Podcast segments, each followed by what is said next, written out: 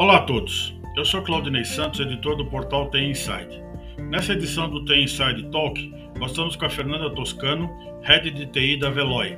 Ela fala sobre as iniciativas da área de tecnologia, da liderança feminina e como a inovação está transformando o mercado de mobilidade e transporte. Fernanda, muito obrigado pela sua participação nessa edição do T Inside Talk. Obrigada, eu que agradeço o convite. Para mim é uma honra poder estar tá, tá falando aqui e fico muito, muito feliz de estar participando e discutindo esse tema que aqui a gente gosta bastante de falar. Perfeito. Fernanda, segundo uma, uma consultoria Oliver Wyman, até 2030 o mercado mundial de mobilidade vai crescer cerca de 75%, saindo de 14,9 trilhões em 2017 para, para 26,6 trilhões em 2030. O mercado de tags também está crescendo, né? Estão, porque estão surgindo novos competidores nesse mercado, né? Quais as oportunidades que esse mercado pode trazer para a Veloy? Como é que você vê o futuro desse segmento? Uhum. É, o mercado de tag também tem crescido, né? Apesar que hoje em dia é, a quantidade de pessoas que ainda que, que, que, já passa dentro da, da parte automática, ele ainda é baixo, perto do, do percentual total, né? A gente, a gente fala que tem um um potencial de 70% ainda, considerando a visão nacional, de, de, de, veículos que ainda não, não trafegam aí nas rodovias com os tags. É, tem uma expectativa, um estudo que fala que em 2023 a gente vai ter mais de 13 milhões de veículos já já identificados, né, que representa 15% do total da frota brasileira. Então, assim, é um mercado muito grande, muito potencial, é, com os novas diretivas do governo também, isso tem uma tendência também de aumentar, já com a questão do free flow e, e vários outros benefícios que estão sendo criados aí pela legislação. Então, a expectativa é que isso cresça realmente de forma exponencial, tem um potencial enorme de, de, de benefícios, né, e, e novas formas de ingressar essas, essas novas pessoas dentro desse ecossistema. E quais os projetos principais de transformação digital que a Veloy está desenvolvendo nesse período da, da pandemia, né? Você pode me explicar um pouco como é que funciona aí a área de desenvolvimento de projetos da Veloy? Quantas pessoas fazem parte aí da, da equipe de TI? Como é que é a, a, a governança aí da, da área de tecnologia? Sim. Então, a, a, a Veloy, ela nasceu já num conceito digital. Então, a gente brinca que a gente não fez uma transformação digital. A gente é digital por essência, né? Então, hoje, é, 100% da companhia, ela roda no modelo ágil. Então, a gente tem os squads hoje que são completos, né? Eles não são, eles não estão somente inclusos na parte onde a gente faz é, software, onde a gente faz tecnologia. Mas até nas áreas de back-office, a gente trabalha já no, nesse modelo já, já ágil, né? Então, hoje o RH é ágil, o marketing é ágil, a área de financeiro é ágil. Então, a gente tem esse, esse benefício de ter uma cultura realmente digital dentro da companhia. Então, aqui dentro da área de tecnologia, que a gente, na verdade, nem fala tecnologia, a gente fala área de projetos, né? É, a gente hoje tem mais de 30 squads, então, todos multidisciplinares, com pessoas de diversas áreas lá dentro desses times, construindo esses projetos, esses produtos e o que a gente tem trazido de valor para os clientes, né? É, no, nesse último ano de pandemia, a gente investiu fortemente dentro do modelo do white label, que a gente chama, que é um modelo B2B2C, onde a gente provê toda a plataforma para os para outros players, como bancos, seguradoras, locadoras, prover todo esse, esse arcabouço que a gente tem hoje de tecnologia para eles operarem toda essa indústria nossa de, de, de tags. Então, a gente criou uma plataforma, né, no, já no ano passado, a gente já tem grandes players hoje operando lá dentro, então esse foi um dos principais focos que a gente teve. E, e dentro da linha do B2B, a gente também montou toda uma plataforma para gestão de frotas, manutenção, frete, pedágio. Então, tem toda uma solução ali focada nesse, nesse mercado de B2B. E dentro do, do mercado do, de B2C, que é a mobilidade propriamente dita, também a gente tem vários projetos aqui para ampliar todas as razões de uso, que é o que a gente chama, né? Que são novos mecanismos para realmente descomplicar a mobilidade. Como a gente realmente fazer uma movimentação de um ponto ao outro de qualquer meio, por qualquer modal, né? Então, se eu vou de carro, se eu vou de metrô, se eu vou de bicicleta, então como que eu posso realmente tornar um ecossistema de mobilidade para esse cliente final? Então, basicamente, a gente tem esses três focos aqui, a gente chama isso de aliança. Então, eu tenho propósitos específicos para cada um desses três perfis, né? Três públicos que a gente atende. E dentro desse time, aqui a área de tecnologia, eu tenho um gestor ali de entrega de valor que olha o end-to-end, -end, que olha todo esse benefício que a gente busca. Então, eu não tenho mais, é, hoje em dia, um gerente de uma área de tecnologia e sim um gerente de valor para o cliente. Então, eu tenho um gerente para B2B, um gerente B2C, um gerente B2B2C. Então, cada um dos, dos, gestores de tecnologia, eles entregam um propósito, entregam um valor. Então, a gente tem uma cultura aqui hoje disseminada de todo mundo olhando para o cliente, olhando para essa entrega realmente final, e não propriamente só preocupado com a tecnologia em si. Mostrando como a TI traz valor para o negócio, no caso, então. Exatamente, exatamente. Hoje a gente nem sabe mais quem é TI, quem é produto, quem é o quê, porque realmente é um time completo com skis diferentes buscando um valor. Então, assim, a gente tra trabalha aqui no modelo é, tirando essa hierarquia, horizontalizando realmente e trazendo a tecnologia como protagonista, né? E não como fornecedor, porque a tecnologia ela, ela é meio, ela não é fim. Então, realmente, a gente busca aqui profissionais de tecnologia que queiram realmente entregar um valor propriamente dito, né? E a tecnologia viabilizando isso. É uma afirmação daquele modelo que diz que toda empresa é uma empresa de tecnologia, independente do mercado onde ela atue, né? Exatamente. Aqui para a gente é, é, muito assim, somos realmente de tecnologia todo mundo, né? A gente discute é, como usar melhor a cloud no time. E no time temos pessoas do financeiro, temos pessoas produtos, e todo mundo está participando desse tipo de discussão. Então, isso não é vai para TI, a TI discute. Não, isso faz parte do dia a dia de todos os times que a gente tem de entrega de valor. E esse mercado ele pressupõe a criação de um ecossistema, né? a relação com um ecossistema com várias empresas, diferentes modelos de negócio, né? Como é que se dá essa integração? Como é que vocês trabalham com as tecnologias envolvidas? Vocês estão trabalhando, por exemplo, com novas tecnologias, tipo IoT ou, ou outras? Sim, a gente, aqui por essência, por ser uma empresa nova, a gente tem to, todas as tecnologias de ponta, né? É, eu, eu brinco que eu, eu, tenho o privilégio de falar que eu sou uma, uma, uma rede que não tem legado. Então, a gente hoje tem esse benefício de falar. Então, hoje a gente é 100% cloud, a gente é cloud native, a gente é cloud first. Então, a gente tem hoje toda a parte de integração, a gente usa Java Spring Boot, e a gente tem uma camada de microserviço, tudo orientado a evento. Então, hoje a gente é, é igual aquelas teses de mestrado, a gente conseguiu implantar e aplicar aqui dentro. Então, por um lado, é, é, muito fácil, é muito fácil engajar o time, trazer pessoas aqui, porque realmente a gente tem tecnologias de ponta. Então, a gente tem usado realmente muitos conceitos diversos, né? Então, a gente é tudo containerizado, então a gente tem a clusterização já nativa. Então, são coisas que a gente não foi transformando para, não foi adaptando para, e sim a gente já criou todo o arcabouço tecnológico aqui, já nesse modelo novo, né? Então, a gente tem hoje é, um lab que a gente tem trabalhado mais outras tecnologias, como blockchain, que a gente está começando a, a estudar. A parte de IoT, a gente já fez várias POCs, até para montar uma disrupção dessa tag, né? Uma, uma possível para que qual é o próximo step da tecnologia da tag, que hoje é física, e, e, e, a gente tem discutido bastante o, o, o, que vem depois, né? Mas a gente hoje, já por essência, trabalha a tecnologia desde, desde os primórdios ali, nesses novos conceitos que a gente já tem hoje. Quer dizer, você não tem que administrar silos, não existe silos, não tem que administrar conflitos, né? Ah, conflitos e silos sempre tem. Tem. Isso sempre tem. Quando a gente fala de pessoas, é pessoas. Então, Isso com certeza é um desafio aqui em qualquer lugar. Então, como realmente é, definir o caminho, definir esse valor, quando a gente tem várias pessoas ali com olhares distintos, backgrounds distintos, buscando o mesmo caminho, né? Então, são crenças distintas.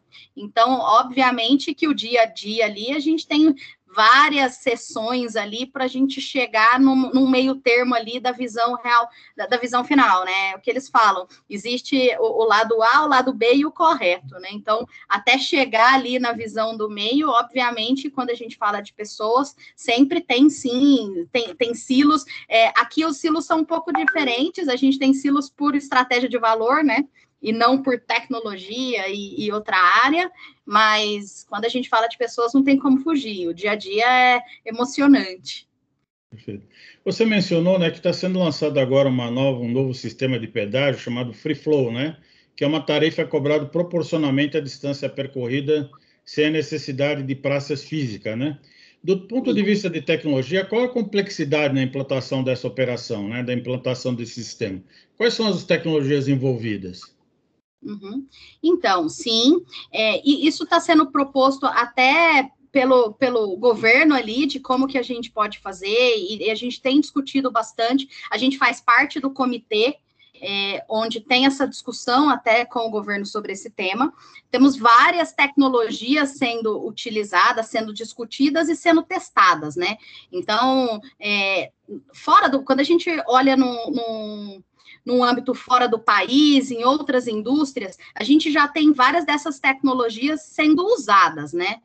Então, assim, a gente já tem solução de OCR, onde a gente tem reconhecimento de placas, né, de forma automática por quilômetro rodado. É, fora do país também tem onda sonora, tem GPS, tem, tem os, os, os Troll Collection, que tem bastante em Portugal, por exemplo, onde tem aqueles aqueles pórticos que eles chamam lá, onde você passa e ele já faz a, a cobrança. Então, assim, são tecnologias que fora do país elas já estão consolidadas. A discussão aqui no Brasil, ela tá mais em voga agora. É, só que assim, aqui no Brasil, o brasileiro ele é um pouco diferente. Então, quando a gente, inclusive, conversa com os fornecedores de fora, é, é, é, chega a ser engraçado, né? Então, é, a gente participou de um caso onde a pessoa que estava colocando sistemas de câmeras né, na estrada, é, que fez em Portugal, é, a hora que o, o regulador estava olhando e discutindo, ele falou: ah, não, mas a gente precisa colocar a câmera no acostamento. E aí o cara falou: não, acostamento não é lugar de tráfego. Falou, não, mas aqui no Brasil é importante, porque senão vai ser uma rota de escapatória. O cara não entendia, não entendia, não fazia sentido para ele. Tipo assim, não, mas não, não, acostamento não é lugar de tráfego, então eu não preciso monitorar esse local.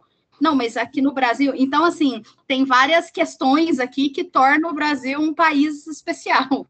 Então, tem bastante discussão, inclusive, sobre a obrigatoriedade ou não da tag, as pessoas que passarem sem a tag, como é que a gente vai fazer a recuperação dessa cobrança? É, é, vai ser via multa? É, porque sendo via multa, a, o, o, valor vai para o governo e não para a concessionária que comprou esse benefício. Então, tem vários trâmites ali, vários pontos em discussão para poder se chegar realmente numa regulação, né? Então, é, é um trabalho que está em andamento. Tem discussões também promovidas pelo governo sobre quem deveria pagar e quem não deveria pagar. Então, tem projeto, por exemplo, prevendo a isenção para motociclistas. Então, isso o próprio Bolsonaro tem, tem utilizado isso como uma bandeira, mas ainda não tem uma definição clara se vai, não vai. Já tem algumas novas concessões que já estão sendo fechadas, já considerando, já prevendo a implantação do Free Flow, mas, mas assim, acaba que vai ser uma implantação longa, porque concessões existentes, a princípio, é mais complexo de você mudar o modelo. E, tem, e as concessões no Brasil, é, tem várias que são de 30 anos. Então, é um, um, um tema alongado, mas o governo, nas novas concessões, já está discutindo e já está incluindo isso para fazer realmente o business case ali completo para as concessionárias que chegam. Porque as que já estão com a, com a concessão, é mais difícil fechar essa conta ali de como que funcionaria, né? É porque tem que ser uma experiência não arrecadatória, mas uma experiência de uma experiência do usuário, não é prestação de serviço, né? Sim, exatamente, exatamente. E tem que, e tem que ter um controle claro, porque se não tem um controle claro e tem muita evasão, quem está fazendo certinho acaba pagando a conta, né? Porque a conta tem que fechar. Então, assim, são, são longas discussões ali até a gente chegar no modelo final. Além disso, também existe uma necessidade de monitoramento desse veículo na, na rodovia, né? que é, isso envolve, por exemplo, alguma questão relativa à proteção de dados, a questão de privacidade. Como é que a Veloy está garantindo a proteção de dados dos seus clientes? Quais as tecnologias que vocês usam para garantir a, a, proteção de dados da, da sua base de, de clientes? Então, desde quando a gente nasceu com o sistema, a gente já foi LGPD compliance, vamos dizer assim. Então, a Veloy, ela está dentro de um grupo muito grande, né, que é a Elopar, e dentro disso, tendo o Banco do Brasil e Bradesco como, como sócios, bancos sócios, então a gente sempre teve uma regulação muito forte aqui dentro. Então, a gente sempre teve uma preocupação muito grande com isso. Então, quando a lei realmente foi homologada e foi definida, a gente montou um comitê aqui dentro, onde a gente determinou como que isso funcionaria. Então, a gente conseguiu colocar aqui dentro o Privacy by Design do, do, desenho já pensado em privacidade. Então, hoje a gente tem é, o, o DPO da companhia, ele fica dentro da Elopar, ele fica no grupo. Então, todas as empresas que estão abaixo prestam contas para esse, esse comitê centralizado. Então, assim, a gente tem regras bem rígidas em relação ao LGPD. Então, assim, como, como não é uma área separada, isso faz parte da obrigação de todas as áreas da companhia, isso já dá, nasce desde a origem, né? Então, então, hoje a gente tem o, o a gente está com a lei completamente implantada aqui dentro, a gente tem um cuidado com esse dado muito forte, e, e hoje a parte do, da utilização dessa informação, ela é sempre totalmente anonimizada. Então, a gente usa, por exemplo, massas de dados para avaliar propensão, onde a gente tem maior volume, quais, quais a, a, os estacionamentos, por exemplo, que a gente deveria credenciar, mas a gente nunca usa isso anonimado. Então, eu não sei que é o fulano, ciclano, beltrano, e sim que eu tenho mil clientes aqui neste local. Eu tenho, então, hoje isso tudo já é anonimado aqui, anonimizado aqui dentro da, da companhia. E você tem um DPO encarregado de dados para a empresa ou é, faz parte do grupo? Então, o DPO é do grupo. Então, hoje o DPO ele ele está dentro da Elopar e cada companhia tem um head de privacidade. Então, aqui na Veloy a gente tem um head de privacidade que reporta tanto a Veloy quanto ao DPO que está no grupo. Então, a gente faz isso de forma colegiada. É, a Veloy ela é uma unidade de negócios da Alelo. Então, em, em, sendo uma unidade de negócio, a gente está no mesmo, no mesmo CNPJ. Estando no mesmo CNPJ, a gente tem um olhar até mais cuidadoso ainda, porque qualquer vazamento que a gente tem aqui na Veloy acaba respingando na Lelo como um todo. Então, a gente tem uma área de segurança da informação que, que olha isso e acompanha o dia a dia do que acontece aqui, exatamente para a gente ter um, um, um, triplo cuidado aqui. Então, a gente tem uma camada na Veloy, uma camada na Lelo e uma camada na Elopar para garantir que realmente a gente esteja com os processos todos estruturados. Outra tendência nessa área são os serviços pay-per-use, né? A ideia de eh, mobile as a service, né?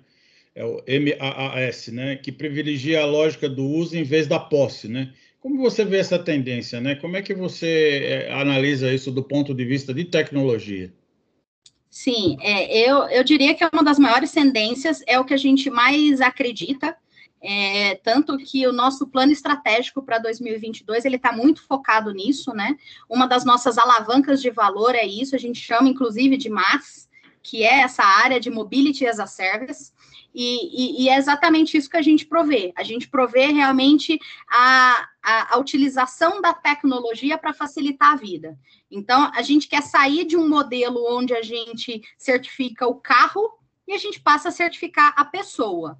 Então, quando, quando a Fernanda ela quer sair de casa e ir para o trabalho, eu ter realmente a flexibilidade e, e, e, descomplicar esse caminho, se hoje eu quiser ir de patinete, se eu quiser ir de bicicleta, se eu quiser ir de metrô, se eu quiser ir de carro, Então, assim, a gente, a gente aqui acredita nessa mobilidade realmente simplificada. De que forma que a gente vire uma referência de um ecossistema onde a gente plugue vários parceiros de diferentes áreas, e a gente já tem essas parcerias estabelecidas, para a gente ter um olhar mais amplo. Então, quando a gente está falando de zona azul, então, se eu, se eu fui de carro, o combustível envolvido nesse trajeto, o pedágio que estava ali no, na, no meu caminho, o estacionamento que eu vou parar ali para fazer, a multa que eu tomei nesse caminho, o IPVA para manter esse carro legal. Então, toda essa jornada da, da, mobilidade é o nosso, nosso alvo, é o nosso objetivo aqui em realmente descomplicar isso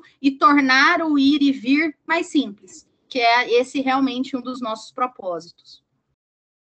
E, Fernanda, como é que é ser uma liderança feminina no universo masculino, como a área de TI das grandes empresas, né? Como é que você desenvolveu essa sua carreira? Quais os desafios que você enfrentou?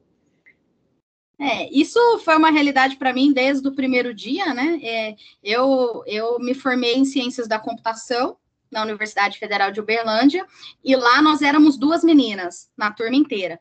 Então, desde a faculdade, eu entrei com 16, então, desde lá atrás, é, esse mundo masculino ali fez parte do meu dia a dia, né? Então, acabou sendo uma coisa muito natural. Então, não é algo que, que para mim, eu, eu, eu, não, posso dizer que eu tive dificuldades. É, no começo da carreira foi um pouco mais difícil, no sentido que as pessoas não acreditavam tanto. E, e lá atrás, 2004, 2003, ainda tinha uma resistência um pouco maior com a mulher. Mas eu nunca dei muita atenção para isso, isso para mim nunca, nunca foi nem, nem um, um ponto favorável nem desfavorável. Para mim, acho que realmente a competência e o que a gente vai fazer e o que a gente vai entregar que sempre fez diferença. Então, assim, apesar de uma resistência inicial ali no primeiro, segundo dia, a partir do terceiro, a conversa já era produtiva, as pessoas já entendiam qual era o meu valor e isso já não virava pauta. Então, em geral, isso não é algo que faz diferença na minha vida. É, eu, eu acho ainda que falta um incentivo assim geral para poder ter uma inclusão maior. Então, acho que as meninas, desde o início, elas não são incentivadas à área de exatas como um todo, né? Não somente tecnologia, mas toda a área de exatas tem, tem essa, essa situação. Tanto que eu, eu faço parte de um comitê que é o MCIO, que é, que é uma corporação realmente que visa, é, é, é um grupo formado por todas as CIOs mulheres, que, que, visam realmente ajudar esse mercado e ajudar a inclusão dessas mulheres dentro da área de tecnologia.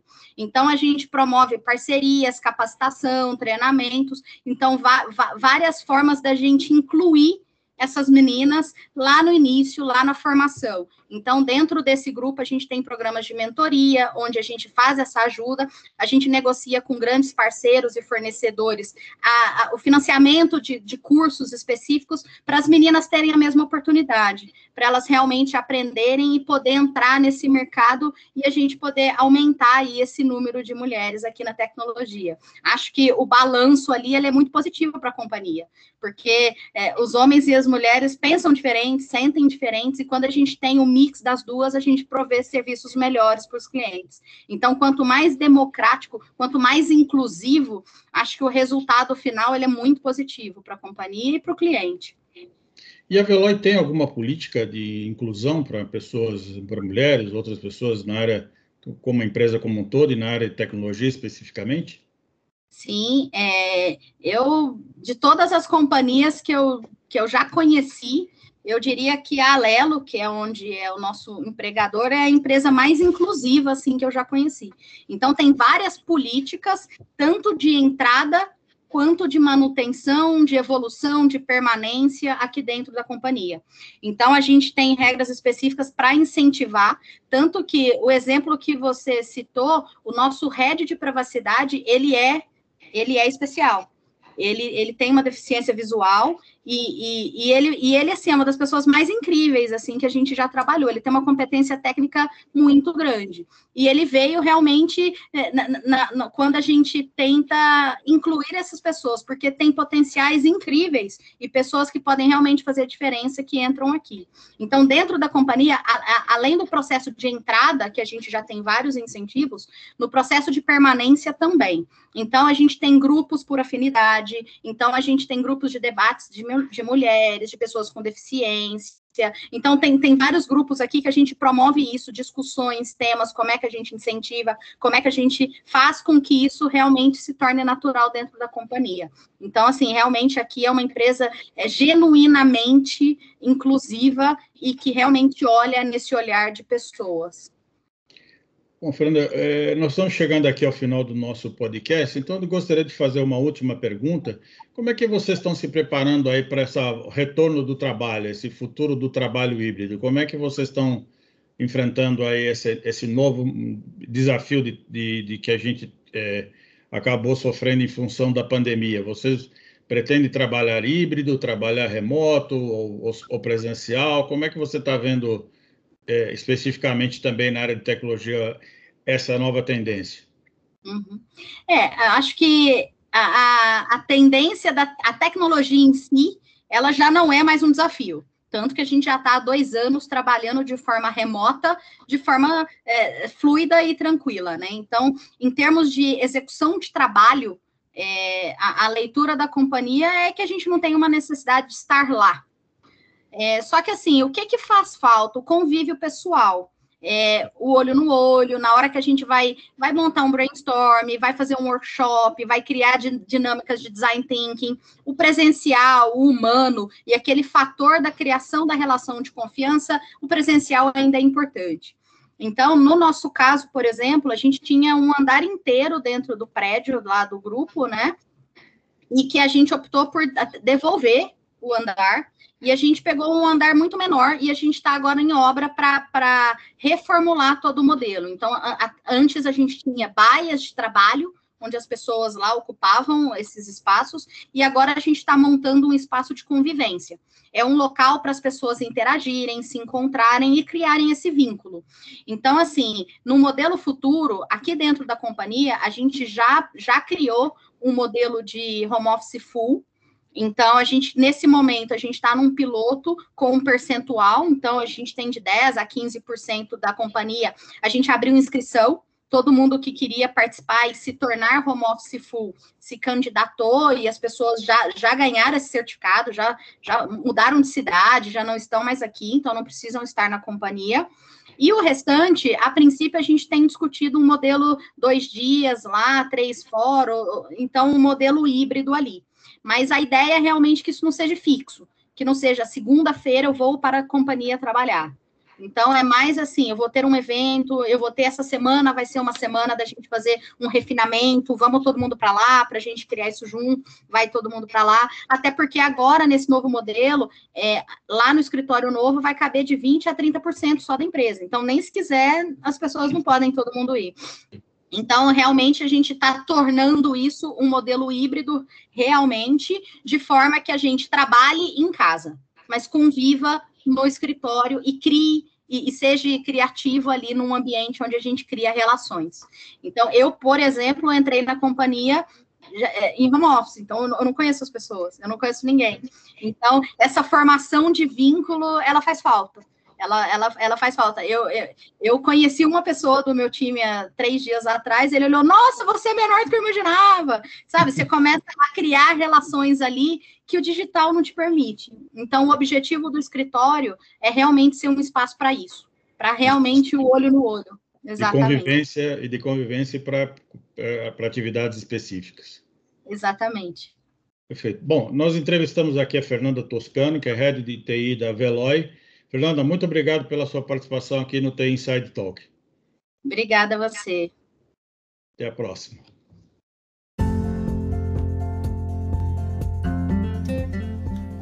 Esse foi o episódio de hoje do The Inside Talk. Agradeço a audiência e gostaria de convidá-los para seguir The Inside nas redes sociais, para acompanhar as principais notícias no mundo da tecnologia e ficar por dentro dos próximos episódios e eventos. Até o nosso próximo encontro. Bye.